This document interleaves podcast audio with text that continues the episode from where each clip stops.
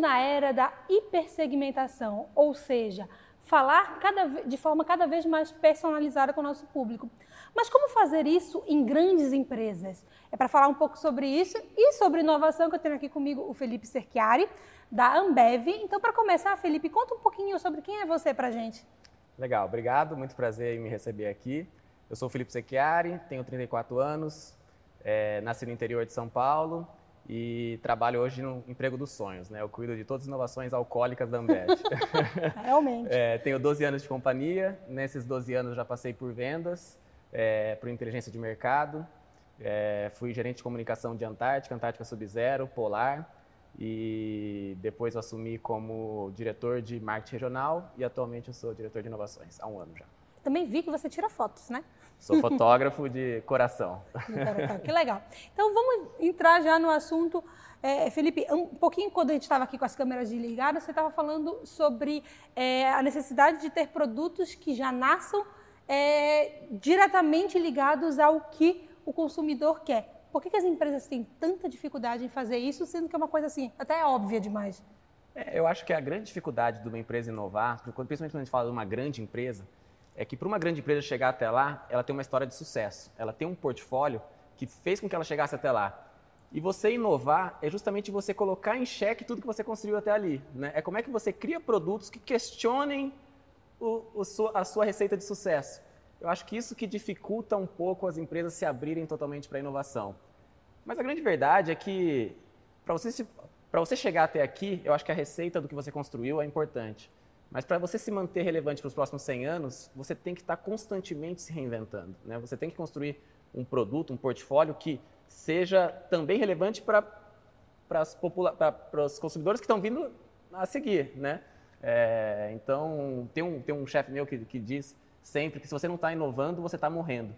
E essa é a verdade, porque se você tem uma participação grande de mercado, você é uma grande empresa, participação grande de mercado, tem muita gente boa lá fora querendo pegar um pouquinho desse, desse seu mercado. Né? Então, se você fica jogando na defesa, é difícil você conseguir vencer e, e prosperar. E me diz uma coisa, a gente geralmente as pessoas acham que inovação são só aqueles grandes lançamentos, aquele produto que vem e muda o mercado é, da forma como a gente conhece. Mas a, a, inovação ela também acontece todos os dias, em pequenas doses, em pequenos projetos. Você saberia dizer o que é inovar, por exemplo, numa empresa como a Ambev todos os dias? É, eu acho que até a gente está tentando muito não ser a empresa da inovação dos maiores produtos sempre. Porque tem um dado, né, é um dado da Nielsen que mostra que 80% das inovações falham, mesmo que se feitas de formas competentes. Imagina que para uma inovação dar certo, você vai ter que lançar, alguém lá fora, que é o seu consumidor, vai ter que conhecer, ele vai ter que se interessar por isso, ele vai ter que provar. É, depois que ele provar, ele vai ter que gostar e adotar essa inovação, aí começar a divulgar por ela para ter alguma chance de dar certo. Imagina o tamanho da jornada que é isso na vida de alguém. Então, as inovações falham e elas são feitas para falhar mesmo. Com base nisso, as empresas têm que se adaptar a essa dinâmica. Então, nem sempre você deve, você deve começar já lançando produtos nacionalmente, em, né, em várias embalagens, e a gente também está fazendo isso lá dentro da Ambev. Então, a gente tem uma segmentação em que os produtos que têm menos incerteza do ponto de vista do consumidor, a gente nasce grande e está tudo bem. Agora, para os produtos que têm um pouco mais de incerteza, a gente nasce bem pequenininho, testa a nossa hipótese e depois a gente valida e, e, e expande só o que funciona. E como ser relevante para todos os tipos de público? Porque quando a gente fala de cerveja, né, claro que existem as, as, especi, as especificidades né, de cada produto, mas, por exemplo, o mais call da vida, que é, supostamente atinge todo mundo. Como é que você consegue chegar em todo mundo e agradar todo mundo nesse sentido? Eu acho que para você se manter relevante, você tem que ter intimidade, né? É igual um relacionamento. Para você saber o que a outra pessoa está pensando, você tem que estar tá ali constantemente, tendo contato, tendo intimidade.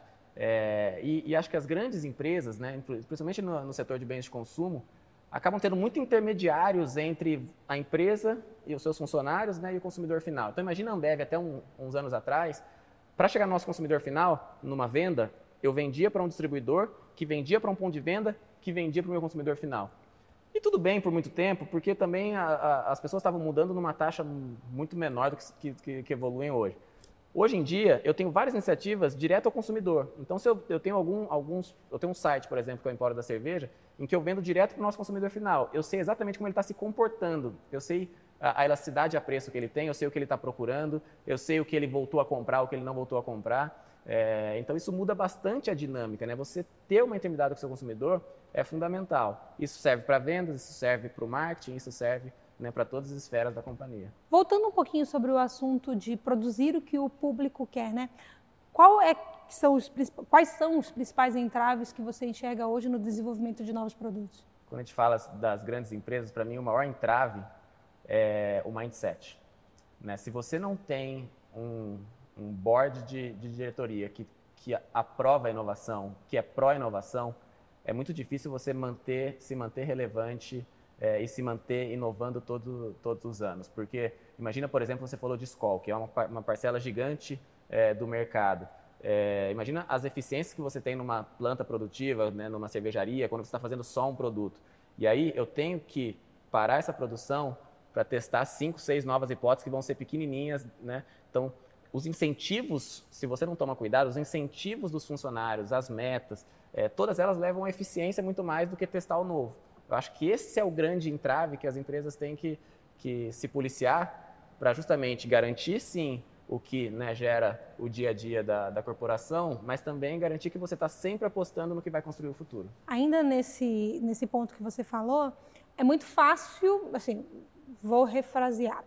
É, o caminho é um pouco mais conhecido quando a gente tem que promover a inovação e a transformação em cargos um pouco mais estratégicos e até táticos, né? até pela, por conta do, da, das especificidades do negócio e do mercado. Uhum. Mas como é que você leva esse, esse movimento de precisamos nos transformar digitalmente, precisamos ser mais inovadores, precisamos ser mais disruptivos para quem é operacional? É, eu acho que a grande mudança que a gente está vendo, até se você for colocar em perspectiva, as pessoas que estão em cargos mais estratégicos já estão na companhia há mais tempo. Quem está no, tá nos cargos operacionais é, também é a nova geração, né, que está começando agora e tudo. E o que a gente vê é que a nova geração ela tem um mindset completamente diferente. Né? As grandes corporações, é, é interessante que isso linka com a pergunta, sua pergunta anterior, como é que você se mantém relevante? Antigamente eu me mantinha relevante sendo muito eficiente em fazer aquilo que eu sabia fazer.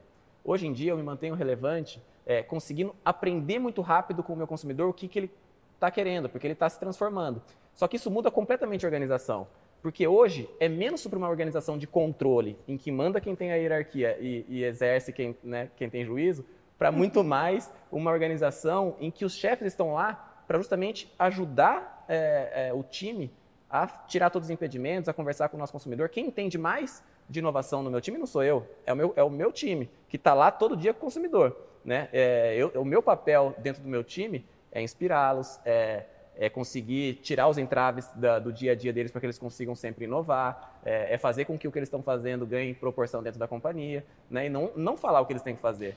E eu acho que isso muda toda a dinâmica da empresa. É menos sobre controle e mais sobre fazer junto, sobre propósito, sobre ouvir o nosso consumidor e entregar o que ele está pedindo. Como é que você enxerga que está o grau de maturidade dessa camada de gestores que a gente tem no Brasil como um todo? Você acha que eles estão preparados para ter essa visão de meu time precisa saber mais do que eu, meu papel é motivar, é inspirar, é trazer novas reflexões, é ajudar na, na análise dos dados, mas eles precisam estar tão mais capacitados até do que eu? É, eu vejo uma evolução muito grande. Assim, eu vejo é, e eu participo né, dos congressos, das conversas com outras empresas, assim, eu vejo todo mundo está falando sobre isso já. E é uma coisa que há dois anos atrás ninguém estava falando muito sobre isso. É, e eu vejo empresas que estão mais adiante e empresas que estão menos. Porque também mudar é difícil, né? É difícil você Nossa, pegar é uma grande difícil. corporação e você falar tudo que me trouxe até aqui não é mais o que vai levar para frente. É, as pessoas né, é, sentem ansiedade na mudança. Então é um processo. É, mas eu, eu acho que tem um, um, uma relação em que dentro de uma empresa, vão ter mais ou menos 30% dos funcionários que são os transformadores. E eles vão puxar essa fila. Vai ter ali uns 50% das pessoas que vão seguir o líder. Então, se você tem os transformadores dentro da sua empresa, a maioria vai seguir. E tem 20% que realmente vai ser trocado nesse processo até entender o novo mindset, entendeu? Você vai falando tanta coisa, vai surgindo tanta, tantas questões que eu acho que são interessantes para a gente abordar, mas nesse sentido, qual você acha, acredita que sejam os, os principais desafios para promover um maior engajamento, de falar assim, ó, a gente está delineando esse caminho, é o que a gente enxerga que vai fazer mais sentido para o mercado, vem com a gente. Por que, que poucos gestores conseguem é, conseguir uma máxima de engajamento de profissional nesse sentido? Eu acho que é porque é, a gente, a nossa geração, aprendeu é, em um momento de vida em que a gente. A, a, expectativa sobre a gente era que a gente deveria falar o que tem que ser feito. E você mudar essa dinâmica, ela muda tudo, né? Porque você tem que estar constantemente se reinventando e aprendendo para que você consiga empoderar o seu time, para que o seu time tenha muita autonomia. E isso muda completamente a relação de trabalho, é, né, que gera vários benefícios, mas também gera novos, vários novos conflitos que você não, não tinha isso no passado. Então, esse processo de reinvenção, é, eu acho que é o que causa ansiedade, por isso não tem muitos gestores ainda fazendo isso. Mas certamente o futuro passa por aí, porque não dá mais tempo. A verdade é que, assim, é, a taxa de mudança que a gente vê hoje no nosso consumidor é enorme. A quantidade de produtos que eles têm acesso, é, com a quantidade de referências é, que existem hoje, é, existe muito menos fidelidade em cada categoria. Né? Então, você tem que estar aprendendo muito rápido. E não é dentro de uma sala que você vai aprender numa corporação. Você tem que estar ali na front. E só consegue estar no front o time. É difícil um super gestor estar no front todos os dias. Né? Então, muda completamente a dinâmica tudo que você está falando sempre nos remete à questão de precisamos cada vez mais desenvolver as nossas soft skills. Uhum. O que que você, dentro de uma empresa como a Ambev, o que que você enxerga que o mercado está pedindo mais desses profissionais que estão entrando agora? Eu acho que a capacidade de se reinventar, de aprender a ouvir, e é difícil ouvir, né? A gente é, acha que, né, que a gente vive num ambiente que a gente ouve bastante, que a gente está lá no mercado, mas muitas vezes a gente está lá pensando o que a gente vai falar, pensando como eu vou provar a minha hipótese, muito menos do que buscando qual é o problema do consumidor é, que eu vou endereçar. Eu acho que a grande, o grande diferencial vai, vai estar nos profissionais que conseguirem ouvir muito e depois simplificar isso em poucas ações, porque também vai ser muito mais complexo, né? Já está sendo muito mais complexo. É, então, como é que você pega toda essa complexidade e clusteriza em algumas ações. Eu acho que esse é o diferencial. A gente está falando muito né, sobre, sobre gestores e sobre é, a outra ponta, né, são, que são os colaboradores. Qual você acha que é a principal experiência que a gente tira de, desse momento pelo qual a gente está passando? De tanta transformação, de tantas dúvidas, né? Porque é, a gente fala de transformação, ainda ninguém tem uma receita de bolo, tipo, ponha tanto de colaborador, tanto de processo, tanto de ferramenta, e aí pronto, você está transformado digitalmente. Então, assim, não existe receita de bolo. Mas qual é a principal experiência que está sendo gerada de toda esse, essa movimentação que está sendo feita? É, eu acho que a grande experiência, eu acho que a grande transformação que, vai, que está acontecendo é que você passa a ter muito mais propósito, você passa a ter muito mais é, verdade, né? É, o seu trabalho ele, ele passa a fazer mais sentido, porque você vê exatamente um problema do consumidor se transformando num serviço ou num produto que se transforma é, depois na evolução desse produto, você já está pensando o próximo, então isso vira um, uma questão mais natural, né? é, é muito mais fluido. Se você pensar, por exemplo, uma empresa de software, imagina que há cinco anos atrás, um lançamento de um software era exatamente igual o lançamento de um filme. Você ia lá, anunciava o Office 2013 e depois, no próximo ano, você anunciaria o Office 2014 e, você torcia para dar certo ou não. Hoje em dia, é, é tudo uma, uma coisa só. Você lança um Office e você vai todo mês atualizando com base no que o seu consumidor está pedindo, é, no que ele está usando e você vai colocando as atualizações, um modelo até de subscription, você já sabe quem vai, qual vai ser o seu faturamento no próximo mês. Então vira um, um relacionamento de longo prazo muito mais fluido. Eu acho que essa é a grande experiência que os gestores estão passando, que o time está passando, que as empresas estão se transformando. Né? Você acaba tendo uma conexão, uma intimidade muito maior, e eu acho que esse vai ser o grande legado dessa, desse, desse momento que a gente está vivendo. E como é que você imagina que vai ter o mercado em cinco anos? Eu não tenho ideia. eu acho que, acho que inclusive, um, uma das grandes coisas que a gente está tentando fazer na Ambev é sim, a gente tem lá é, mapeado quais são as tendências do consumidor que estão crescendo, quais são os mercados que estão crescendo e a gente aposta nisso, mas uma das grandes é, é, reflexões que a gente está fazendo é tentar ser menos preditivo e ser mais ágil. E quando a gente fala de ágil, não é sobre velocidade, é sobre assertividade. Né? Também se fala muito de ágil, implantação do ágil nas indústrias. E a forma como a gente está implantando isso na Ambev, é, a gente quer reduzir muito o tempo de feedback entre nós e o nosso cliente final. E com isso, não importa para onde ele vá, Então, daqui a cinco anos eu não sei o que vai acontecer. Mas se eu tenho esse tempo de feedback super curto, eu consigo, junto com ele, construindo esses próximos cinco anos. Então, é, que é, por aí que a gente está apostando. também, né? Que, que remete à primeira pergunta sobre a qual a gente começou a discutir, né? É, é entregar um pouco mais, entregar, entregar melhor o que você faz todos os dias, né? E eu acho que é, as pessoas ficam esperando que inovação tenha sempre a ver com um produto super disruptivo, o novo iPhone é, que, tipo, que, vai mudar a forma como a gente se comunica. E às vezes é isso, é só tipo você lançar uma cerveja, um novo tipo de cerveja que esteja intimamente ligado àquele teu público, o que ele quer naquele momento, não é nem mais nem menos. É só exatamente o que ele quer, né? Exatamente. E isso é completamente diferente do que as empresas faziam há cinco anos atrás. Né? Então, só para te lembrar também, há cinco anos atrás, a indústria, a nossa indústria Ambev, ela fazia o ciclo de inovação igual a empresa de software que eu falei agora. Né? Você tinha ciclos anuais, eu passava 13, 15 meses desenvolvendo um produto até, até eu lançar esse produto. Hoje em dia, a gente acha um problema do consumidor, desenvolve cinco, seis hipóteses ali que a gente acha interessante que possam endereçar esse problema do consumidor, Óbvio, faço um líquido super legal, mas eu faço um MVP dele. Eu não preciso ter a melhor campanha logo de saída, não preciso ter a melhor embalagem logo de saída, porque ainda tem muita incerteza nesse, nessa solução. Eu coloco no mercado. Junto com o meu consumidor, sempre vão ter os betas que vão querer provar e vão, vão me dar o feedback daquele produto. A gente vai evoluindo e a gente mata as hipóteses que não funcionam. Porque 80% falha, a gente já sabe. Né? Então a gente mata as hipóteses que não funcionam e cria com o nosso consumidor aquela que vai funcionar. Então, para dar um exemplo prático para você agora, é, você falou da Anitta, né? Mais cedo. É, a Anitta tinha várias ideias quando ela né, juntou o nosso time de inovação do que o consumidor dela queria consumir.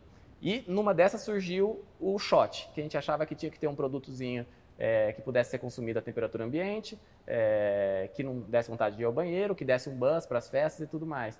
E para desenvolver esse shot, a gente fez um, um primeiro beta, que é esse que está no mercado. Então tem uma embalagem que a gente acha que por enquanto é a mais legal, a gente tem um conceito que é interessante, mas que a gente pode transformar esse produto completamente daqui a 3, 4 meses até o carnaval. Porque agora esse produto vai ser começar, começar a ser consumido na rua e eu tô lá para ouvir as pessoas, Sim. né? E aí com esse aprendizado todo, a gente transforma o produto até uma coisa final. Não é a gente tira esse peso das nossas costas de querer desenvolver tudo dentro de casa, através de pesquisas, qual vai ser o produto final. Não tem mais isso. Hoje em dia eu coloco na rua e eu, eu crio junto com o meu consumidor e fica melhor. Porque tem mais verdade, né? Acho que é um pouco dessa mudança. E deixa eu aproveitar para te fazer uma pergunta. É, você está há 12 anos numa grande empresa. Qual foi a maior mudança que você já viu acontecer nessa tua história dentro da Ambev? Eu acho que, é, para mim, é muito marcante a transformação da Ambev é, de uma empresa mais business-centered para uma empresa consumer-centered. É impressionante como isso aconteceu. E aconteceu faz uns 3, 4 anos é, em que você a gente entendeu que o que trouxe a gente até lá, que foi incrível, que a gente conseguiu uma história super legal, né, uma empresa brasileira que conseguiu ter essa projeção no mundo, não é necessariamente que vai levar a gente lá para frente. É, e com isso, como, como a gente conseguiu colocar isso de forma verdadeira em todo o management e isso descendo é, para todo o time, eu vejo a gente tendo as discussões e as discussões são super francas nesse sentido. Né? É, eu, a, a turma topa parar um produto de linha para colocar cinco inovações? Sim. Eu estou no meio do plano verão, em que eu produzo para todo o verão. Né? Nossas cervejarias estão na capacidade máxima. Esse mês eu lancei três cervejas, né? E, e fazendo pequenininho. Então, é, aconteceu. Assim, a gente está mais próximo do nosso consumidor. Isso que eu estou falando de inovação, mas eu vejo no marketing, né, que, é, que é a área próxima à minha, é, a gente criou uma agência interna que chama Draftline, em que ela está constantemente mapeando todas as conversas que estão acontecendo na internet e interagindo com nossos consumidores através das nossas marcas dentro de casa. Né? A gente tem ótimos parceiros lá fora, agências incríveis que, que ajudam a construir nossa marca, mas a gente também tem uma agência dentro de casa que fala direto com o nosso consumidor. Olha o nível de intimidade que isso gera. Aconteceu. Assim, eu acho que essa transformação na Ambev já aconteceu. Então, quando eu penso dois, três, cinco anos para frente, que foi essa pergunta, eu tenho certeza que é uma, uma companhia completamente diferente da que é hoje já. Excelente. E para finalizar, Felipe, me conta, o que é essencial para você? Essencial para mim é, é você cons conseguir transformar a vida das pessoas. Assim, eu acho que o que me realiza né, no trabalho, na, e eu, eu falo isso porque eu não tenho muito essa história de vida pessoal, vida profissional, porque é tudo tão intenso que é quase que tudo a mesma coisa. E eu acho que ali na Ambev tem uma, uma, uma relação interessante que você tem a capacidade de transformar a vida das pessoas. Quando você faz um, um lançamento dessa, desse, por exemplo, que a gente comentou aqui da Anitta, é, em uma semana o Brasil inteiro está falando sobre isso. Isso é muito interessante. Isso é isso move assim a gente. Eu acho que a gente tem é, eu gosto de fazer produtos que tenham causa, né? A gente tem uma, um produto no, no, Nordeste do Brasil, no Maranhão, que chama uma cerveja chama Magnífica, que um, é, é, o ingrediente que faz a cerveja, ela é, ele é, é, é feita de mandioca e toda a mandioca é colhida é, de pequenos produtores do Maranhão. Então, toda vez que eu vendo mais essa cerveja, eu movimento a cadeia que volta né, para a sociedade e você cria toda essa, essa relação. Então, fazer coisas que, que sejam grandiosas, transformar a vida das pessoas, é isso que me dá prazer. Excelente, Felipe. Muito obrigada. Adorei a conversa, tá? Produzam mais coisas que o mercado ama. Espero que você tenha gostado também, tá? Adorei. Muito obrigado pela oportunidade. É isso, gente. Espero que vocês tenham gostado. E se vocês quiserem, podem também consumir esse e outros episódios do ProTalks no Spotify e no SoundCloud. Até a próxima!